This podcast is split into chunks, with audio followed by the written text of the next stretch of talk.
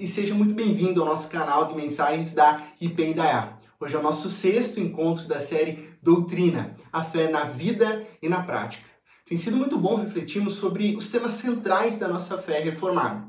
Quero te dizer que a organização das mensagens dessa série, ela foi pensada na progressão do drama das escrituras. Isso significa que, ainda que elas sejam mensagens independentes, de começo, meio e fim, a melhor compreensão em termos didáticos acontecerá se você assistir as mensagens, se possível, na ordem, ok? O meu desejo é que o nosso soberano Deus, ele fale mais uma vez profundamente aos nossos corações através dessa reflexão. Hoje nós vamos conversar sobre um tema basilar na teologia reformada e fundamental nas escrituras. Aliança. Deus persegue. Como acabei de dizer, a nossa série ela está organizada numa ordem lógica e pedagógica. Portanto, ainda que a teologia da aliança ela percorra toda a Bíblia, desde Gênesis até Apocalipse, eu achei por bem trazer essa reflexão logo após a última mensagem sobre a queda, a desconexão que é fruto do pecado. Isso porque veremos que a teologia da aliança ela é definida pelo relacionamento entre Deus e o homem. Assim, se o pecado ele danificou esse relacionamento, então a teologia da aliança nos ajudará a compreendermos como que nós podemos viver hoje um relacionamento profundo e verdadeiro com Cristo Jesus. Então a primeira coisa que nós precisamos compreender claramente é que o nosso Deus, eu sempre digo isso, ele é coerente. Muito embora ao longo do drama das Escrituras ele tenha estabelecido alianças com o seu povo, fato é que Deus tem um único pacto com o seu povo, que é o pacto da graça, pelo qual Deus promete ser o nosso Deus e nós, o seu povo. Essa aliança ela foi ministrada à nação de Israel no Antigo Testamento e com Cristo Jesus, esse mesmo pacto estabelecido como nova aliança foi administrado de maneira bem mais profunda. Mas guarde isso, sempre foi o mesmo pacto, sempre o mesmo povo, sempre o mesmo e único Deus, sempre a mesma aliança. Um povo, um Deus. Quando nós olhamos para a Bíblia, podemos definir aliança como um acordo relacional estabelecido por Deus com um propósito, com condições e com consequências de permanência ou não permanência nessa aliança. E por que, que isso é importante para mim e para você?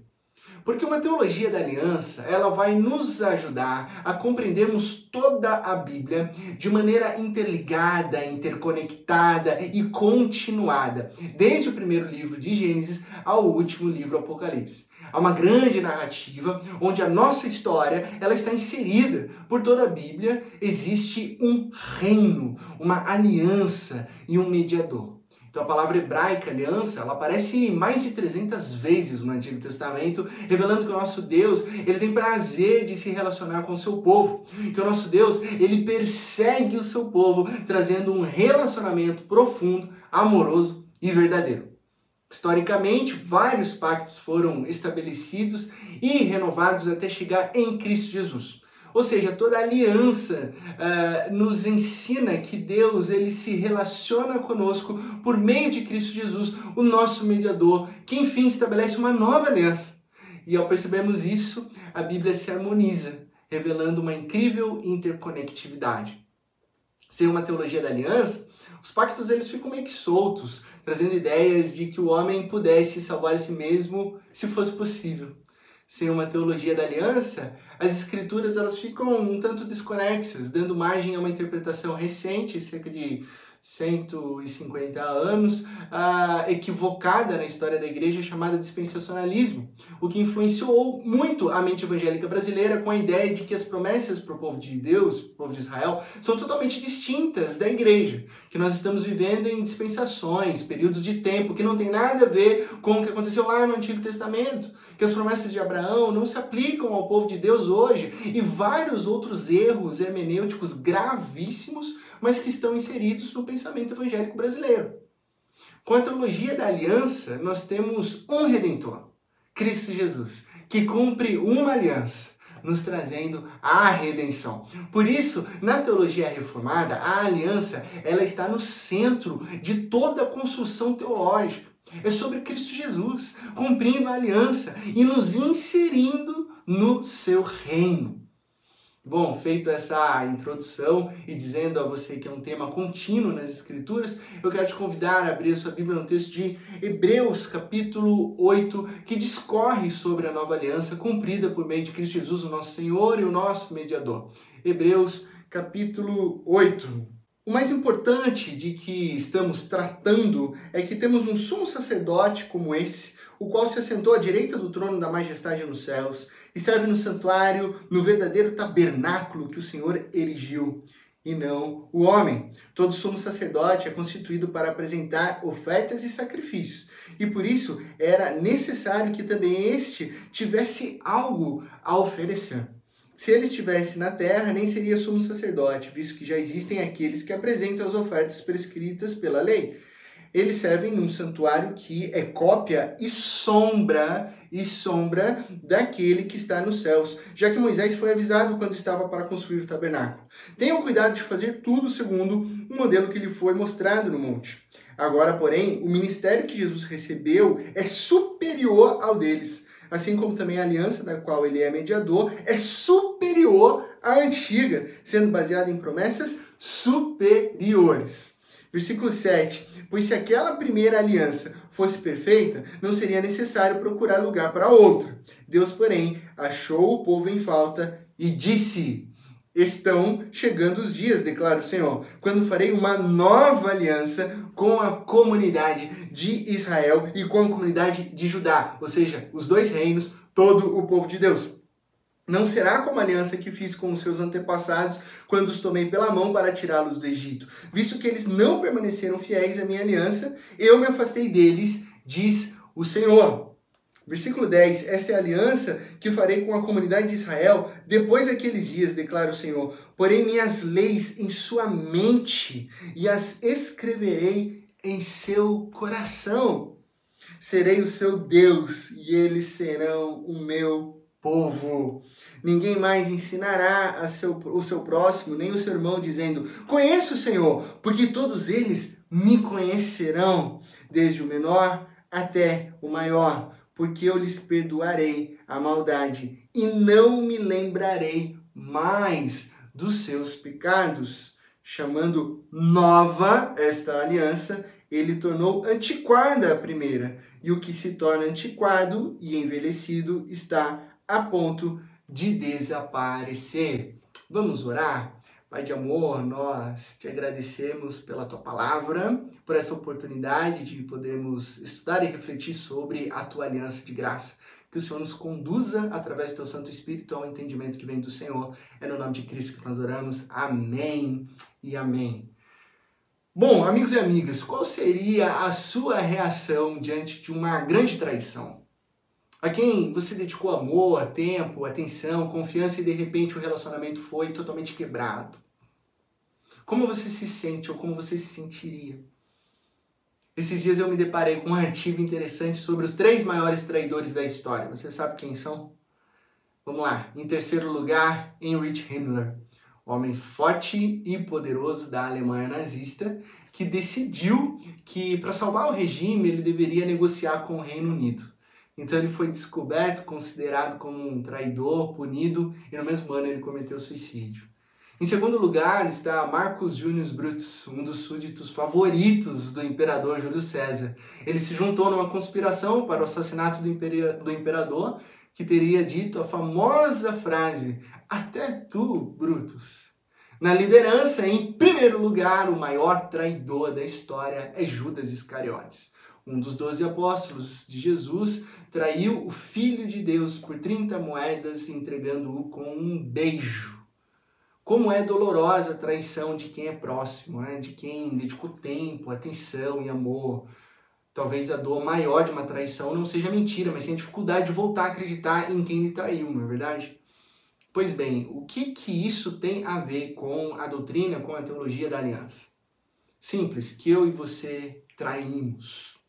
Conversamos sobre isso no último encontro sobre a queda, que o pecado enraizado na autonomia e no orgulho é uma grande traição contra o Criador, aquele que criou todas as coisas perfeitas, aquele que nos criou a sua própria imagem e semelhança, aquele que soprou sobre nós o fôlego de vida, aquele que nos deu a liberdade para amar, para desfrutar plenamente do relacionamento com Ele. E então nós, eu e você, em Adão e Eva, desonramos a Deus negligenciamos o seu amor, nós traímos o Criador. Parem e pense por um instante.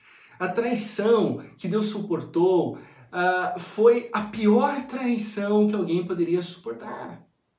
Como você reagiria estando no lugar do Criador? O que você faria se uma criatura sua se rebelasse contra você? Vingança, ódio, extermínio? O que, que eu e você faríamos?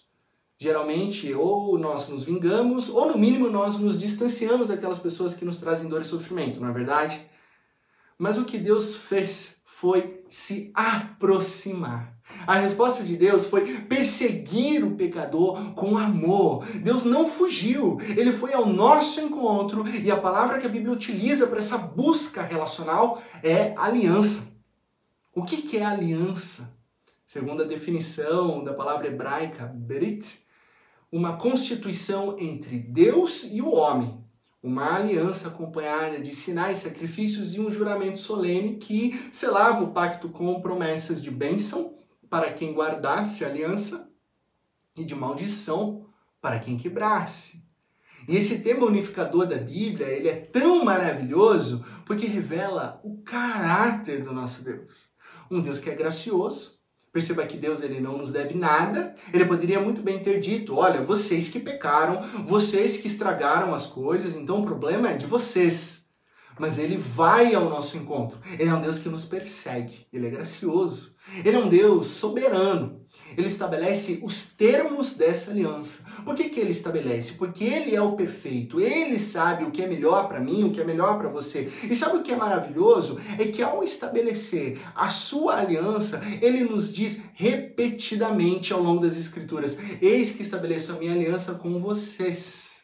Um Deus soberano, gracioso. Um Deus que é leal Existe uma palavra lindíssima na Bíblia hebraica que é Hesed. Muitas vezes, quando Deus fala de sua aliança, ele utiliza a palavra Hesed, traduzida por amor leal, amor infalível. A Hesed de Deus não é utilizada solta na Bíblia, avulsa ou solitária. Ela é sempre utilizada em termos relacionais, em vínculos entre partes, acordos entre Deus e o seu povo. A beleza está no fato de que, embora Israel, o povo de Deus, seja infiel, Deus permanece leal. Ele mantém a sua recede, o seu compromisso amoroso com a sua aliança. O teólogo Walter Brueggemann traduz a palavra recede por solidariedade persistente, obstinada. No aspecto aliancista, significa que o Deus que faz promessas a seu povo tem a intenção de cumpri-las sempre, aconteça o que acontecer. Assim, Brugman afirma, Deus é persistente com Israel no Antigo Testamento, particularmente com as viúvas, os órfãos, imigrantes e pessoas pobres. Deus é solidariamente persistente com eles e com a comunidade que participa da fidelidade de Deus.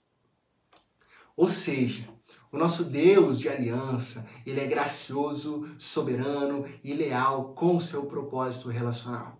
Eu serei o Deus de vocês. Gênesis 17. Eu serei o seu Deus e eles serão o meu povo. Jeremias capítulo 31, verso 33. Eles serão o meu povo e eu serei o seu Deus. Ezequiel capítulo 37. Eu serei o seu Deus e eles serão o meu povo. Texto de Hebreus que nós acabamos de ler. E Jesus ressurreto, ele diz a Maria Madalena, lá em João capítulo 20, estou voltando para o meu Pai, o Pai de vocês, para o meu Deus, o Deus de vocês. E lá em Apocalipse, capítulo 21, sobre a nova Jerusalém, a palavra diz: O próprio Deus estará com o seu povo e será o seu Deus. Por toda a Bíblia, de Gênesis a Apocalipse, é sobre um Deus que nos persegue, que nos ama, que não importa o que aconteça, ele não desiste de nós. Por quê? Porque ele é fiel à sua aliança. Deus ele é maravilhoso e a aliança dele é perpétua. Está revelada em toda a Bíblia. E agora eu quero te encorajar a pegar a sua Bíblia e acompanhar comigo os vários pactos históricos que Deus fez ao longo das Escrituras e que eu já lhe disse que não são soltos, mas todos eles estão interconectados em uma única aliança, um relacionamento com Deus que sempre apontou para Cristo Jesus. Vamos ao início, e aqui eu não vou gastar muito tempo, uma vez que nós já conversamos sobre a relação de Deus uh, com Adão e Eva na mensagem anterior sobre a queda, uh, mas eu quero dizer que a primeira aliança na Bíblia é com Adão e Eva, lá no jardim. É a chamada aliança das obras, ainda que a palavra aliança ela não esteja na narrativa de Gênesis capítulo 1 e 2, nós percebemos todos os elementos constitutivos de uma aliança. Né? As partes envolvidas, Deus e Adão e Eva, as condições da aliança, é, coma então de toda a árvore do jardim, menos da árvore do conhecimento do bem e do mal, porque se vocês comerem dela, certamente vocês irão morrer. Nós temos também a consequência da desobediência, que é a morte, num sentido bem mais abrangente do que o sentido físico. Trata-se de uh, a separação espiritual de Deus, a desconexão, esse é o estado do pecado.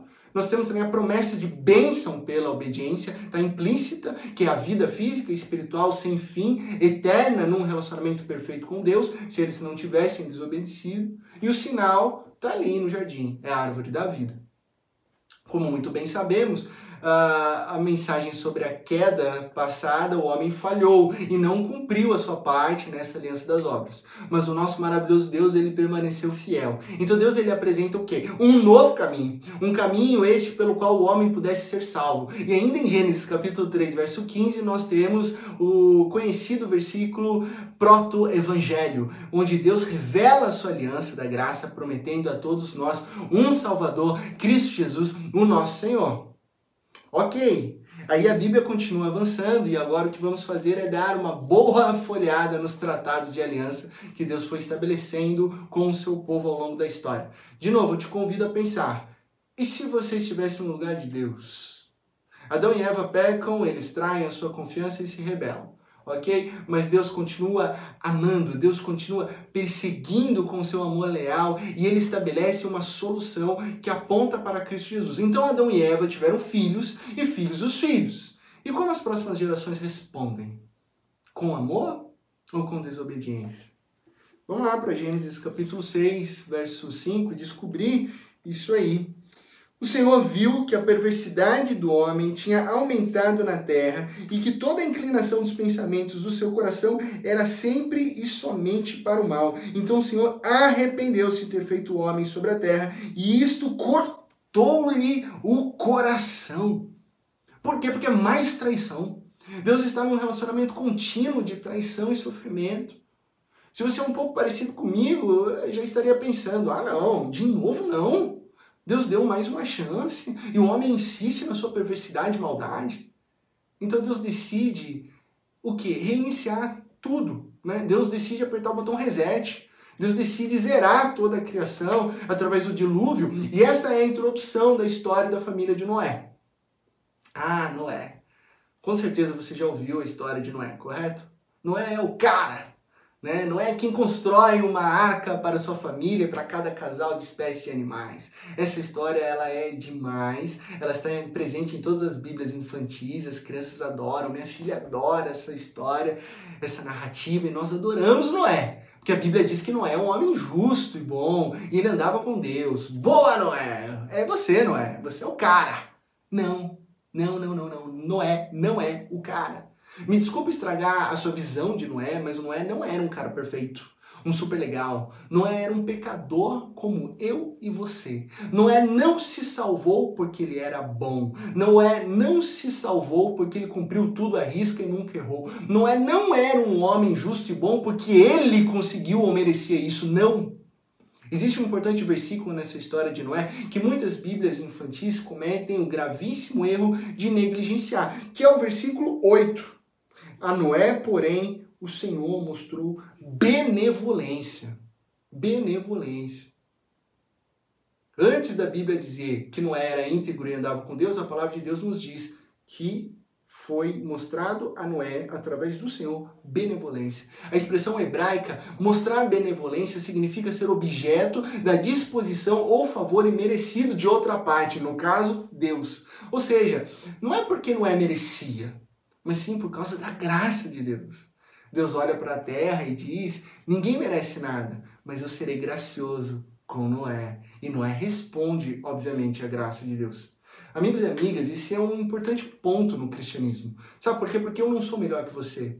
Nós não somos melhores que ninguém. Todos nós pecamos e todos nós dependemos da graça maravilhosa de nosso Deus. Se existe algo de bom em mim, algo de bom em você, é Deus atuando através de nós, em nós. E assim ele fez com Noé. Você deve conhecer a história, né? Então, que Noé construiu uma arca durante um bom tempo, ele ficou taxado de maluco pela sociedade, então realmente Deus enviou um grande dilúvio. Deus se lembra de Noé e baixa todas as águas. Noé, sua família, os animais estão a salvo. Aí vem então o capítulo 9, o verso 10 e o verso 11. Uh, ah, estabeleço a minha aliança com vocês Nunca mais será ceifada nenhuma forma de vida pelas águas de um dilúvio. Nunca mais terá dilúvio para destruir a terra. E Deus prosseguiu: Esse é o sinal da aliança que estou fazendo entre mim e vocês, com todos os seres vivos que estão com vocês, para todas as gerações futuras. O meu arco nas nuvens será o sinal da minha aliança com a terra.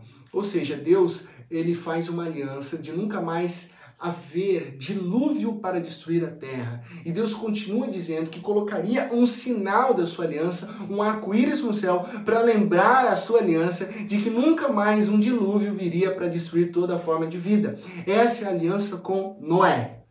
Nós vamos dar uma olhada nos aspectos dessa aliança. Partes envolvidas: Deus e Noé. Condições da aliança: vivam em respeito à vida humana, sem violência, sem assassinato, sem corrupção. Qual a consequência do povo que desobedeceu? Dilúvio. Promessa de bênção pela obediência. Qual era? Noé e sua família encontram o favor de Deus, preservando o futuro da humanidade e trazendo um recomeço através da graça de Deus. E o sinal, qual é o sinal? Interno é fé, confiança. Externo é o arco-íris. Aí você pensa, legal, agora vai, vamos lá, humanos. Agora com você, não é? Qual a primeira coisa que não é fácil depois do sinal da aliança? Não é enche a cara de vinho, fica doidão a ponto de tirar a sua roupa e ficar peladão e desmaia na sua tenda. Não é, não é o cara. Não é um pecador. E ele é dependente da graça de Deus. E assim é também com Abraão, quando nós damos agora um salto para Gênesis capítulo 12 e chegamos em Abraão, porque nessa aliança abraâmica nós vemos um cara que é de uma região ímpia, que a sua família e seu pai não adoravam a Deus, ele também não a princípio, e assim Deus o chama para uma nova vida, perseguindo Abraão para um relacionamento baseado na aliança. Olha, Abraão, sai da terra dos teus pais, né, dos seus parentes e vá para a terra que eu lhe mostrarei, versículo 1. Pois Através de você eu farei uma grande nação. E Abraão, com 75 anos, partiu. Aí saltamos para Gênesis 17, e Abraão, lá com 99 anos, ouve novamente Deus dizendo: quando Abraão estava com 99 anos, 99 anos, o Senhor lhe apareceu e disse: Eu sou Deus Todo-Poderoso, ande conforme a minha vontade e seja íntegro. Estabelecerei a minha o que? Aliança entre mim e você. E multiplicarei muitíssimo a sua descendência. Deus está dizendo: Abraão, confia em mim. Farei de você uma grande nação. Você vai ter um bebê e esse bebê será abençoado. Você hoje é um Zé Ninguém, mas eu te farei famoso. Você será uma bênção. Eu acho que eu não preciso entrar em detalhes para dizer que Abraão não era um provável candidato com 99 anos a ter filhos né? uh, e fundar nações. Mas Deus deu essa promessa e disse: Sua descendência deverá ser guardada através de um sinal, a circuncisão, que era uma pequena cirurgia realizada nos meninos. E aí nós vamos em frente, Gênesis capítulo 22, ainda a narrativa sobre Abraão, com 100 anos de idade, ele teve seu filho Isaac, que significa risada. Afinal, quem imaginaria que um casal de idosos teria um filho na velhice? Deus disse: vocês terão um bebê. Sara, esposa de Abraão, riu em seu interior. Mas como quem ri por último, ri melhor. Para Deus não há nada impossível. Isaac nasceu, o filho da promessa, o filho da aliança. Passado algum tempo, Deus chama Abraão novamente e diz: Abraão, sacrifique, sacrifique seu filho Isaac. Já pensou nessa situação? Sacrificar o seu próprio filho.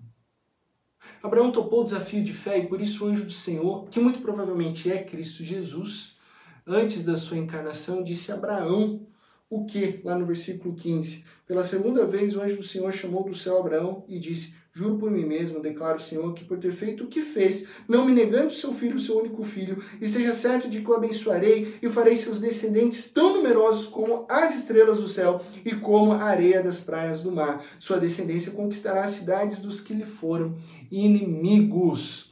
E por meio dela, todos os povos da terra serão abençoados porque você me obedeceu. Hebreus relata que Abraão era um homem de grande fé e obediência. Ele foi em direção ao sacrifício de Isaac porque ele sabia que Deus poderia ressuscitar o seu filho. Agora perceba comigo como essa aliança abraâmica aponta para Jesus. Isaac é jovem, saudável e forte. Jesus também era. Ele é o único filho amado como Jesus também é. Ele é o filho primogênito, como Jesus foi. Ele carrega lenha para o seu próprio sacrifício nas costas, como Jesus carregou a cruz. Isaac voluntariamente, como Jesus, dá sua vida nas mãos do seu pai. E assim como seu pai Abraão tem a faca na mão e está pronto para sacrificar seu filho, Deus fala do céu e diz: Você confiou em mim, não há necessidade de matar seu filho. Um dia será necessário. Mas Jesus está vindo e ele, meu filho amado, irá cumprir essa missão. Ele carregará sua própria cruz para o seu local de sacrifício para morrer por amor. Por amor. Isso é maravilhoso. Olha, quais são os aspectos da aliança branca? As partes, Deus e Abraão. Condições, obediência e fé para cumprir a missão de sacrificar o seu próprio filho. Consequência da desobediência, Abraão ali no meio da história ele tenta dar um jeitinho, tendo filho com a sua serva H, e o resultado foi uma rivalidade e desgaste dentro do lar. Qual a promessa de bênção através da obediência? Vem o povo de Deus. Isaac vive e Abraão é abençoado. Qual o sinal? A circuncisão, sinal da confiança em Deus. Por que Abraão seria bênção para todas as nações? Porque através da sua descendência vem Cristo Jesus. De geração em geração, Deus continua perseguindo, amando, cumprindo a sua parte da aliança, até chegamos no próximo livro da Bíblia, Êxodo, que narra a aliança mosaica estabelecida com Moisés lá no capítulo 3. Moisés estava o quê? Pastoreando num deserto perto de Oreb, por quê? Porque Moisés é o cara! Não, Moisés é um assassino que havia matado um egípcio e fugido para Midian. Mas é no meio desse deserto que Deus se revela como o grande eu sou e chama Moisés para libertar o seu povo da escravidão do Egito, porque Deus, ele se lembra da sua aliança e diz: eu o libertarei da escravidão e os resgatarei com braço forte, com poderosos atos e juízo. Eu os farei o meu povo e serei o Deus de vocês.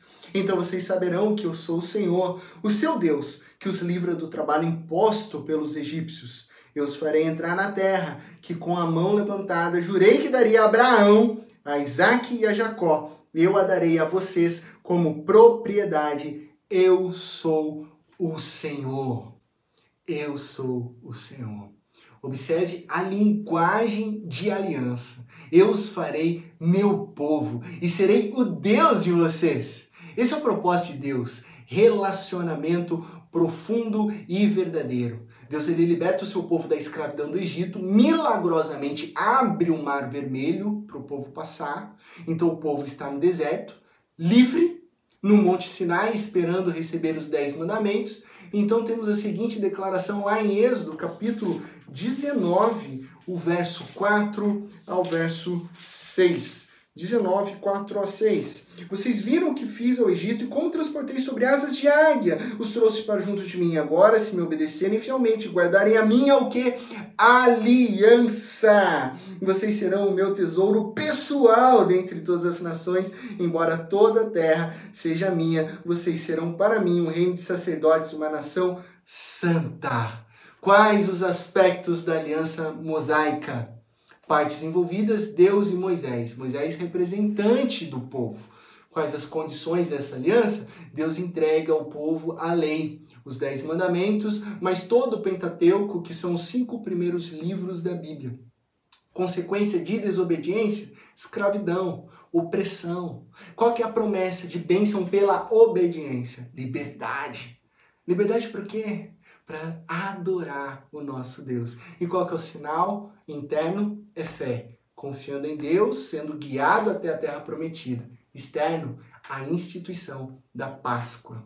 Na Páscoa, um cordeiro sem defeito, ele deveria ser morto. E esse cordeiro prenunciava Cristo Jesus, o cordeiro de Deus que tira o pecado do mundo. Todo sacrifício, todo sangue derramado no Antigo Testamento apontava para Jesus, que derramaria seu próprio sangue na cruz para nos salvar de todos os pecados. Tudo isso nos conduz ao próximo aspecto da aliança, aliança davídica, aliança de graça que Deus estabelece com o rei Davi. Lá em 2 Samuel, capítulo 7, assim diz o Senhor dos exércitos: Eu o tirei das pastagens onde você cuidava dos rebanhos, para ser o soberano de Israel, o meu povo. Sempre estive com você, por onde você andou, e eliminei todos os seus inimigos. Agora eu o farei tão famoso quanto os homens mais importantes da terra.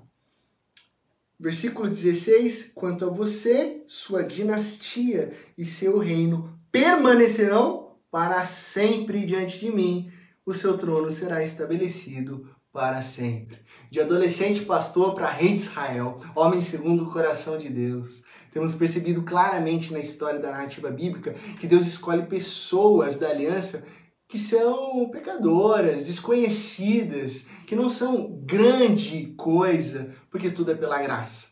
Essa foi a vida de Davi, um grande upgrade de desconhecido pastor de ovelhas para o rei de Israel, onde Deus deixa claro que o seu trono seria estabelecido para sempre. Da sua linhagem vieram reis e mais reis, bons e maus, todos passageiros. Mas é da linhagem de Davi que vem o Rei dos Reis, Senhor dos Senhores, Cristo Jesus, que já veio instaurando o seu reino. Voltou aos céus e retornará em breve para estabelecer plenamente o seu reinado. Então, toda essa profecia que foi dada pelo profeta Natan, faz com que Davi fique surpreso, dizendo: Quem sou eu? respondendo com uma oração: Quem sou eu para desfrutar de tamanha bênção? Por que, que Deus está fazendo isso comigo? A resposta: aliança de Deus.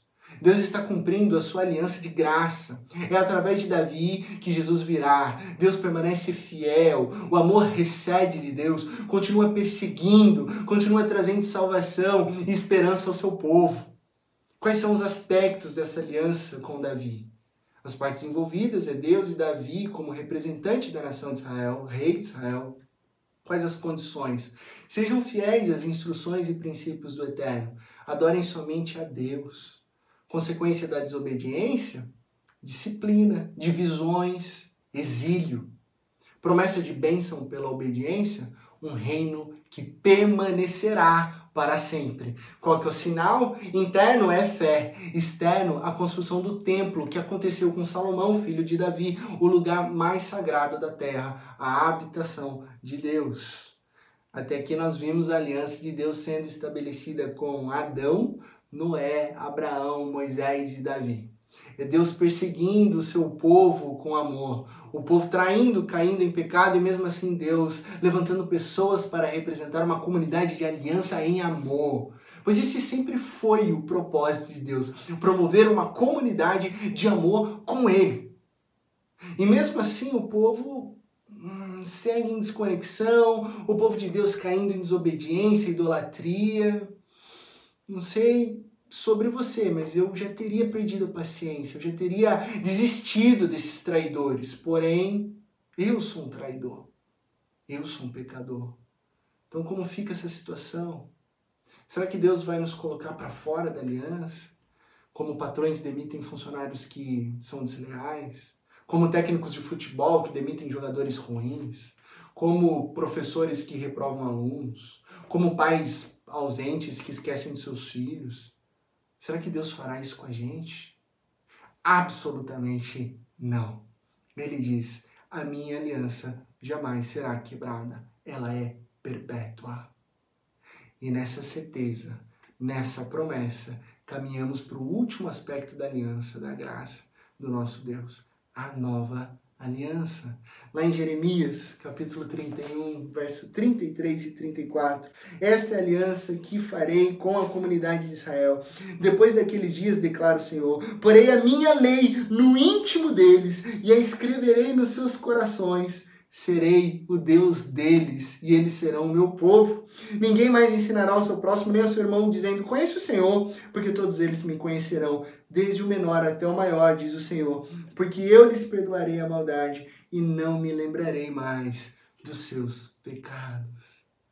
Às vezes eu escuto algumas pessoas dizendo: Ah, pastor, o Deus do Antigo Testamento não é um Deus bondoso, misericordioso, é um Deus irado, maldoso. Como não? O nosso Deus, ele é o mesmo sempre sempre bom, sempre amoroso, paciente, constante, um Deus que está a todo momento dizendo: Eu fiz uma aliança com pessoas que continuaram a pecar contra mim, continuaram a me trair, continuaram a me abandonar, mas ainda assim eu estabelecerei uma nova aliança com todo o meu povo. Voltem para mim e eu serei o seu Deus e eles serão o meu povo. Continuarei a amá-los e continuarei a abençoá-los, apesar de mim, apesar de nós. Essa esta é a nova aliança da graça que me alcança, que te alcança. Nova não no sentido de ser alguma outra aliança, trata-se da mesma aliança da graça, mas ela é nova porque há bênçãos muito maiores em Cristo Jesus. Todas as alianças anteriores, elas eram é, continuações expansivas dessa aliança da graça. Mandamentos, leis, promessas, tudo uma preparação, tudo uma sombra para a vinda da, do próprio Deus. Na pessoa de Cristo Jesus, dando substância a todas as sombras que apontavam para Ele. O mediador da nova aliança, Cristo Jesus, oferece-se a si mesmo como um verdadeiro sacrifício pelo pecado. Ele, somente Cristo Jesus, obedeceu por nós de maneira perfeita a aliança das obras, visto que nele não havia pecado algum. E assim ele faz em nosso favor para nos salvar, para que os benefícios da aliança pudessem nos alcançar, a saber, a vida eterna e abundante. Assim, todos os arranjos temporais do Antigo Testamento, para comunicar essas bênçãos da aliança da graça, eles se tornam obsoletos quando se concretiza tudo aquilo que prefiguravam. Deus operou na história um surpreendente plano de redenção por meio do qual as pessoas pudessem ter um relacionamento com Deus. Em Cristo Jesus, a melhor versão da única e eterna aliança da graça é inaugurada uma aliança melhor, com promessas melhores. Uma aliança melhor com um sacrifício perfeito, oferecido pelo melhor sumo sacerdote, no melhor santuário, a melhor aliança, garantindo uma melhor esperança, somente em Cristo Jesus. Lá em Mateus capítulo 26, Jesus declara, enquanto ele comia, né? Jesus tomou o pão, deu graças, partiu e deu aos seus discípulos, dizendo: Tomem e comam, isto é o meu corpo. Em seguida, ele tomou o cálice, deu graças e ofereceu aos seus discípulos, dizendo: Bebam dele todos vocês. Isso é o meu sangue da aliança, que é derramado em favor de muitos para perdão de pecados.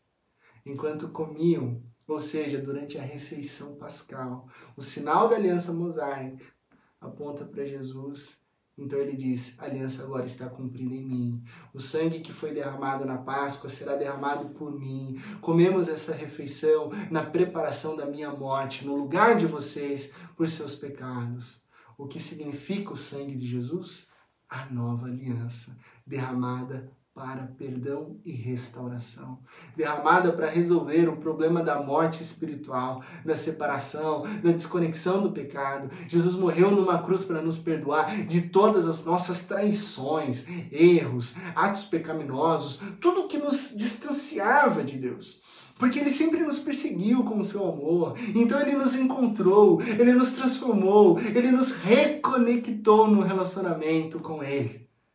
Esse é o significado da aliança da graça. Quando o homem falhou, Deus estabeleceu um novo e vivo caminho inteiramente baseado na graça de Cristo Jesus, que é o favor merecido para com aqueles que ele redime.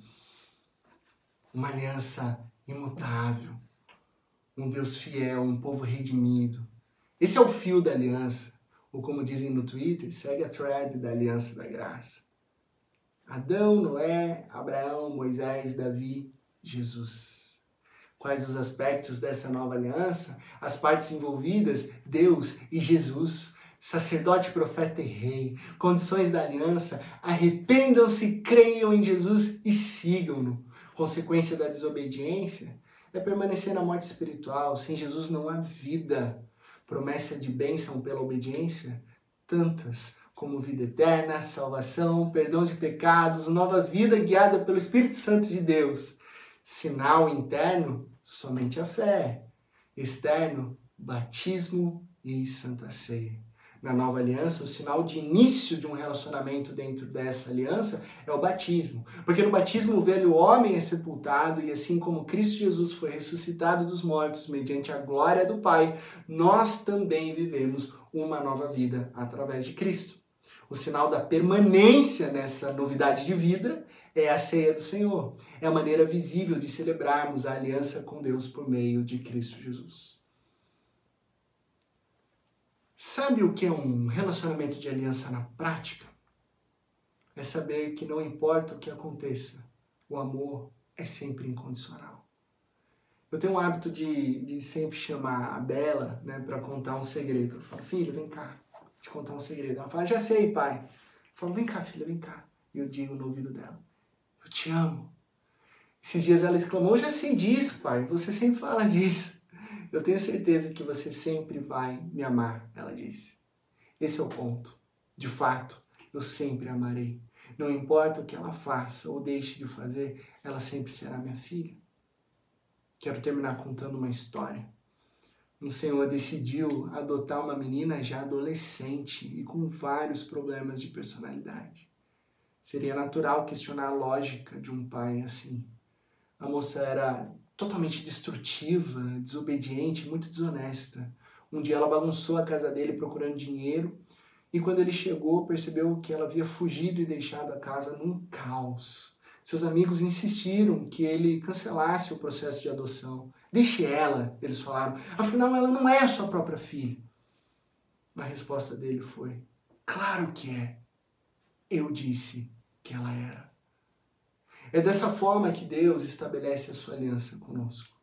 Eu serei o seu Deus e vocês serão meu povo. Para que você possa participar dessa comunidade da aliança, você precisa se arrepender de uma vida de desconexão, crer em Cristo Jesus como Senhor e Salvador. É nele, em Jesus, que Deus nos ama, perdoa, abraça e nos persegue. Jesus é um Adão melhor porque não pecou e recuperou tudo o que Adão perdeu.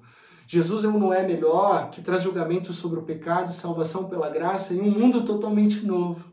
Jesus é um Abraão melhor, pois é a semente abençoada de Abraão que é a bênção para todas as nações da terra. Jesus é melhor, Moisés, que derrotou o nosso faraó de Satanás, nos libertou para adorar a Deus e cumpriu a lei em nosso lugar. E por último, Jesus é um Davi melhor. Jesus está governando como Rei dos Reis e vindo novamente para estabelecer o seu reino eterno plenamente. O Deus da aliança é um Deus que nos persegue até sermos encontrados. Se Jesus te encontrou hoje através dessa mensagem, renda-se a Ele e deixe que Ele te leve ao lugar que você pertence, num relacionamento profundo e íntimo com Deus. Essa é a aliança da graça. Esse é o chamado de Deus para minha vida e para sua vida o Deus que nos persegue em amor. Feche seus olhos, eu quero orar por você. Pai de amor, nós te agradecemos, Pai, pela tua aliança. A tua aliança única, imutável, perfeita, que não falha, que desde o início ela percorre a história humana apontando para Cristo Jesus. A graça de Cristo Jesus, o favor imerecido, que não é nada por nós, mas é tudo sobre Cristo Jesus. A sua vida, a sua obra, morte e ressurreição, que nos traz vida plena, eterna e abundante. Nós cremos, Pai, e nós queremos ser incluídos verdadeiramente na comunidade da aliança, Pai. Portanto, se existe alguém que entendeu agora o teu chamado para viver como teu povo, sendo o Senhor o único Deus, Senhor, Rei e Salvador, eu peço, Pai, que o Senhor derrame o teu Santo Espírito e transforme esse coração. E a partir dessa mensagem, desse momento, essa pessoa possa viver para sempre num relacionamento profundo e verdadeiro com o Senhor. Muito obrigado porque nós já desfrutamos isso. Muito obrigado porque isso só é possível através de Cristo Jesus por meio da nova aliança, a grande aliança de graça. E por isso nós somos gratos e felizes. E é no nome de Cristo Jesus que nós oramos. Amém e amém. Que Deus te abençoe na mais absoluta certeza de que em Cristo Jesus todas as coisas ficarão bem.